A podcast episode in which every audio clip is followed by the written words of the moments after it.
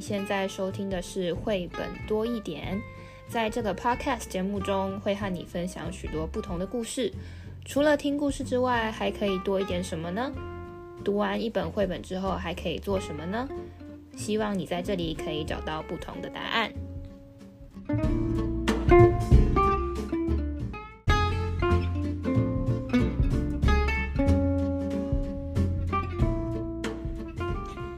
嗨，大家好，我是皮老板。蚊子，你好，你是蚊子。好，今天我们要聊什么呢？不知道大家对就是洁净能源有没有什么认识？你对洁净能源有认识吗？想到能源，哎，我只是想到我的冷气如果停电了，我恐怕不行，只有电扇，我是我是没有办法的。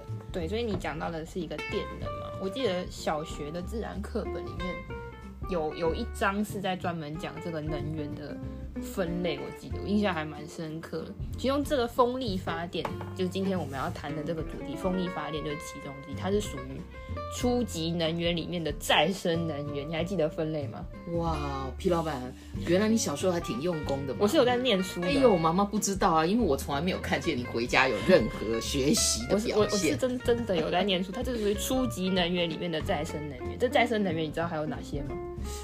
啊。考倒我了！哎，我们家附近温泉那个算吗？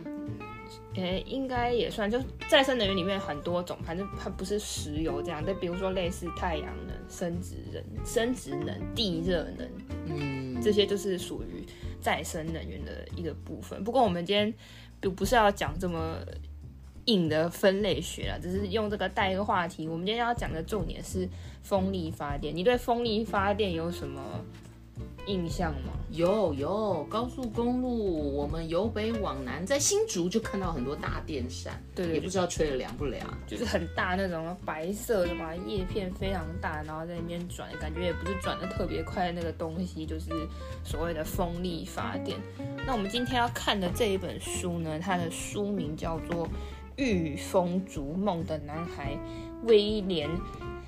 坎宽巴哦，他的名字后面哇，你念对了，不是坎宽巴吗？坎宽巴的翻译的不是很好念。哎，威廉坎宽巴，他同时就是这本书的其中一个作者啦。他的作者是威廉坎宽巴跟布莱恩米勒这样子。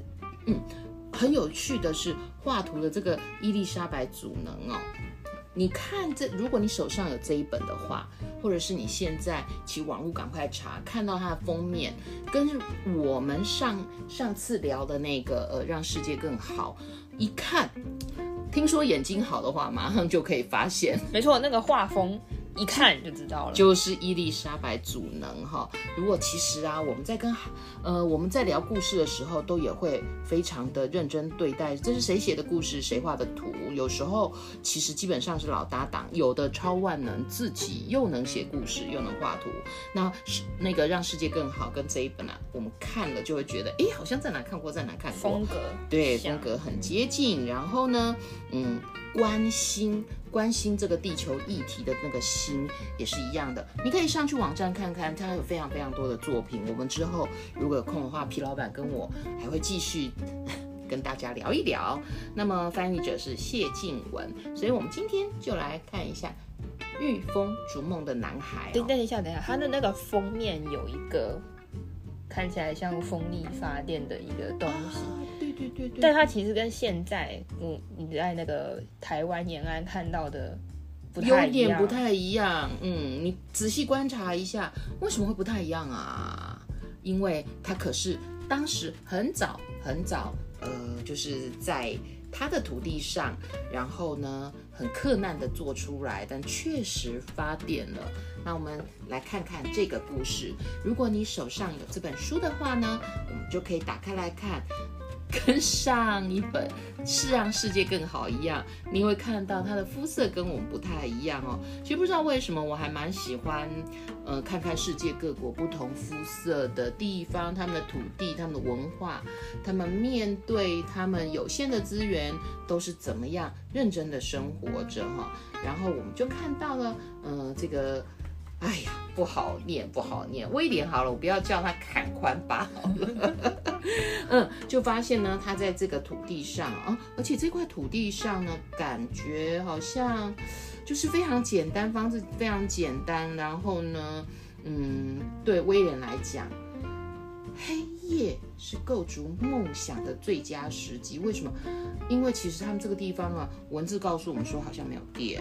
好，它的图片上也没有什么路灯啊，这种东西，空空的。我我我我们刚开始看这个绘本会觉得。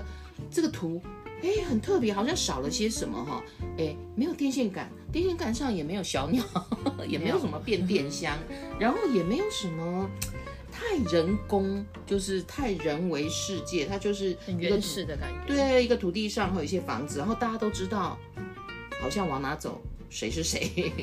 然后更有趣的是，其实威廉呐、啊，他身上背着一个，应该是。呃，蚊子小时候曾经看过的，哎，皮老板，你知道他他是他那个肩膀上的这个道具是什么吗？锄头，锄头，哎，对对对对对，但是你可能比较没有那个连接经验，读过哦。然后呢，黑，你翻到下一页，黑夜很快就来临了，而且这个黑夜啊，这个呢，这本绘本的图。跟上一本呢略有不同，是它有很多剪纸，剪不同材质的纸，然后在睡觉的时候啊，旁边 有好多群魔乱舞嘛，不知道蚊蚊子很很怕黑夜，就是我怕鬼，虽然我觉得这世界上应该坏人比鬼更恐怖，但是我就是怕怕黑吧，哈。那么他就就画他在睡觉，他睡觉的时候在想什么呢？嗯，你有梦想吗，皮老板？有啊，梦想是什么？跟我一起睡前说故事吗？好，威廉的梦想啊，他就是想要建造东西啊，拆解东西呀、啊，他会去做出一些玩具小卡车啊，运用他身边的资源，嗯、呃，让他自己觉得很开心。然后呢，刚刚那个好像群魔乱舞，其实是一个传说。聊到这，我忽然想到，皮老板，你小的时候好像也是。那边锯木头啦，做一些有的没的，你还记得吗？有啊，我小时候有做那个科展。哦，是为了科展是吧？我都不知道呢。你做了什么？科展那时候做了一个类似停车场的一个模型。哦、呃，停车场到处都是，你为什么要做停车场？我那时候就是想要设计一个可以快速的从一层停车场变成两层两层停车场的一个系统啦。我印象当中，你好像是说爸爸停车很难，你的梦想是帮爸爸解决问题，但是后来你借了滴滴的那个小汽车，而且你还弄了针筒，什么洒什么洒水什么的，就是万一停车场失火的时候需要一点。是消防的系统。话说那好像十几二十年前的事，好久啊。那 那有好久？那有好久？嗯，对妈妈来讲，就觉得好像你小时候的事了。那在故事里面呢，这个这个威廉小的时候也是有这些想法哈。那一直一直都有哦。然后呢，在在他的土地上啊，嗯，其实也都还是。一片农业社会的感觉哦，但这农业社会跟台湾的农业社会有点不太一样，他们用的那个工具好像是原始的，就刚刚讲的那个锄头。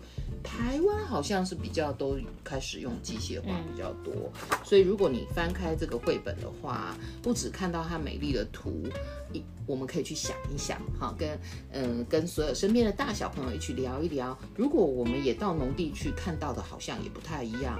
最主要是我们的农地呀，我记得我看到稻米，不管四季去看呢，嗯，总觉得哇有水，一绿油油的稻田。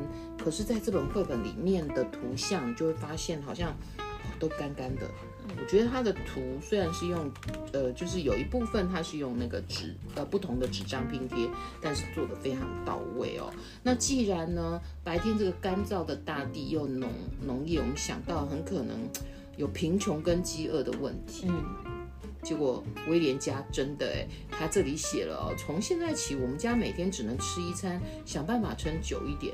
我跟 皮老板读到这个的时候，想到我们最近也都经常几乎是只吃一餐，但是我们好像不是因为饥饿的问题，我们是因为肥胖的问题，我们是因为肥胖的问题，对，一六八尽量减少吃。所以呢，其实我觉得故事有时候会带我们去反思某一些问题。我们在我们的土地上不一定看到，但不代表它不发生。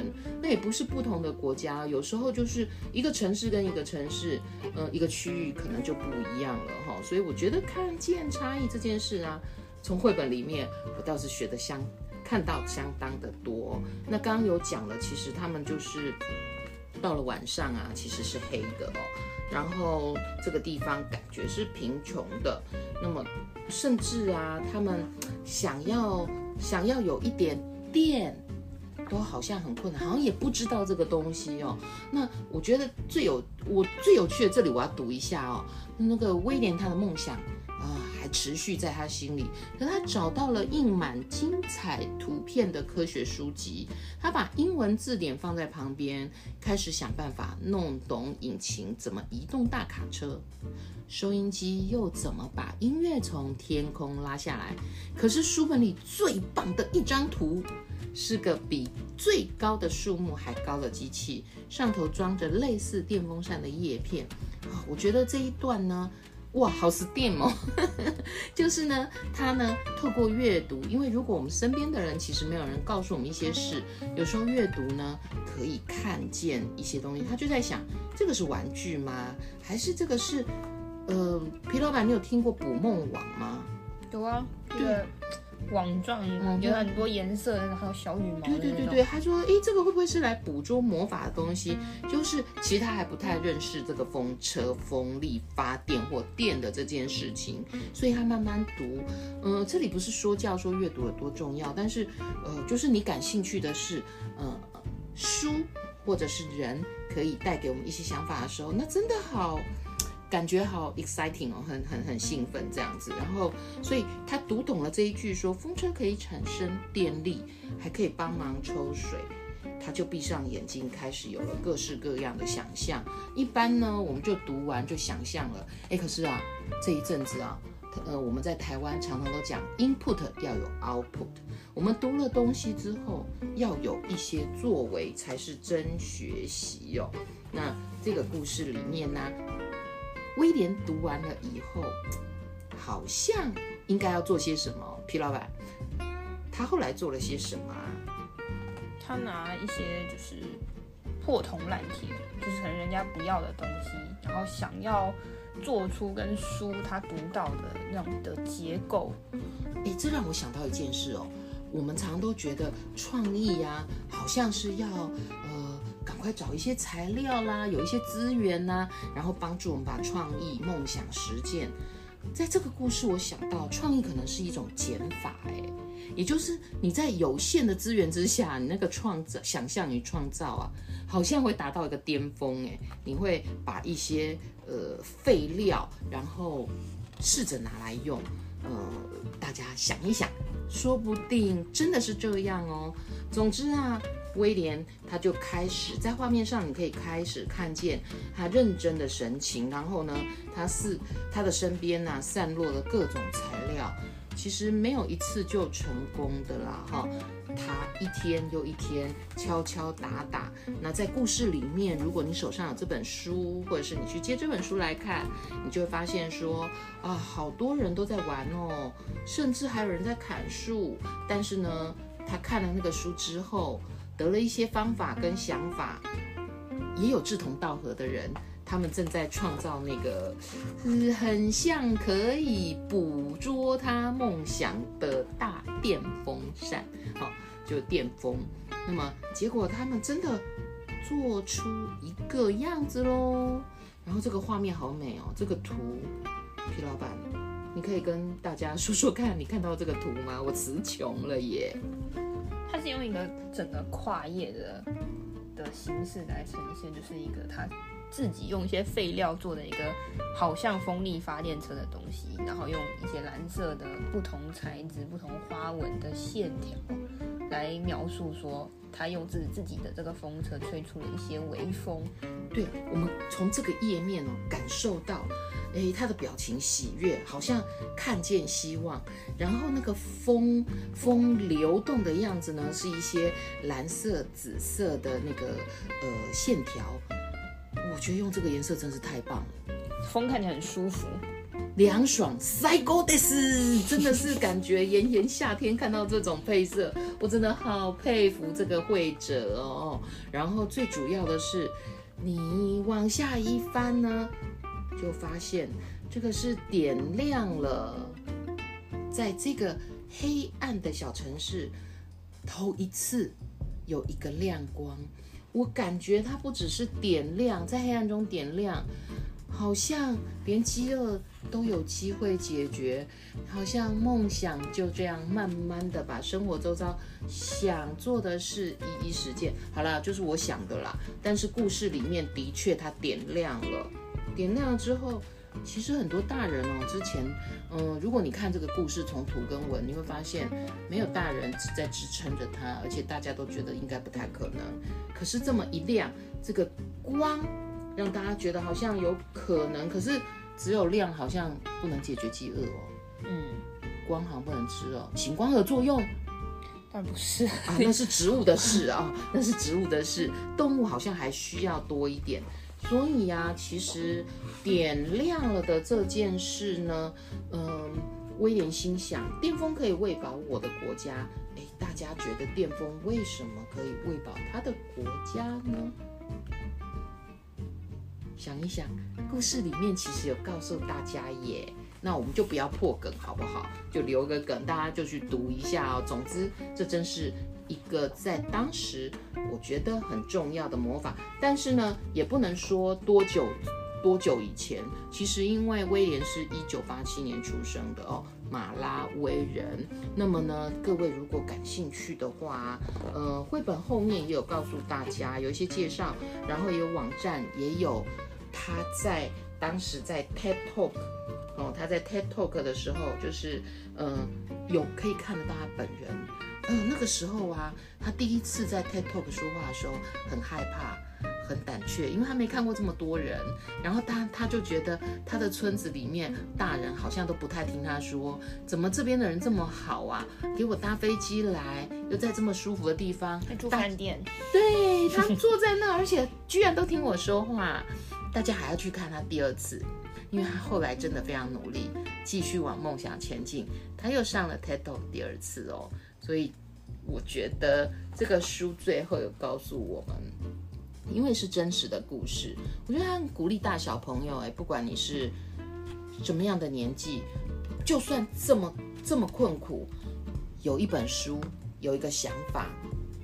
你让自己梦想实现，最主要的是你也帮助了身边很多的人。这就是我们今天跟大家分享。我好想，我还想跟大家说的哦，这一本书呢，其实我美国的呃好朋友，他是全美国科学教师协会前一任的理事长，他到台湾来的时候，他就说，哎，书问我可以为这边的老师们带来什么样的课堂？然后在我还没回答的时候。他上去看，他看到台湾，可能就是看到这些风力发电这个大风车的照片，所以来的时候他跟我讲，他为我们带来的工作坊的主题就是这个风力发电，就是风车，就是这本书哦，所以他也是我跟他友谊很重要的象征。那么也表示他对台湾的第一个认识跟了解也是这个哦。哦，其实台湾。其实台湾是一个非常适合做风力发电的地方。哎，怎么说？因为台湾的地理位置的关系，是科普小教室。台湾、哎、科普小教室。台湾台湾地诶所在位置的关系，就是我们天生的优势。就是说，台湾海峡，就是台湾跟大陆中间的这个地方，台湾海峡，它是被两座山脉给夹在一起的。一个就是中央山脉，另外一个就是。中国这边的一个武夷山脉，所以从这样子的两道诶两道山脉中间形成的这个天然的一个管道，夏天我们是吹西南风，冬天我们吹东北季风，所以等于说一整年四季都会有风。那有看到一个资料是说，全球前二十大最好的风场，就最适合做风力发电的地区，我们台湾海峡就占了十六个。哈。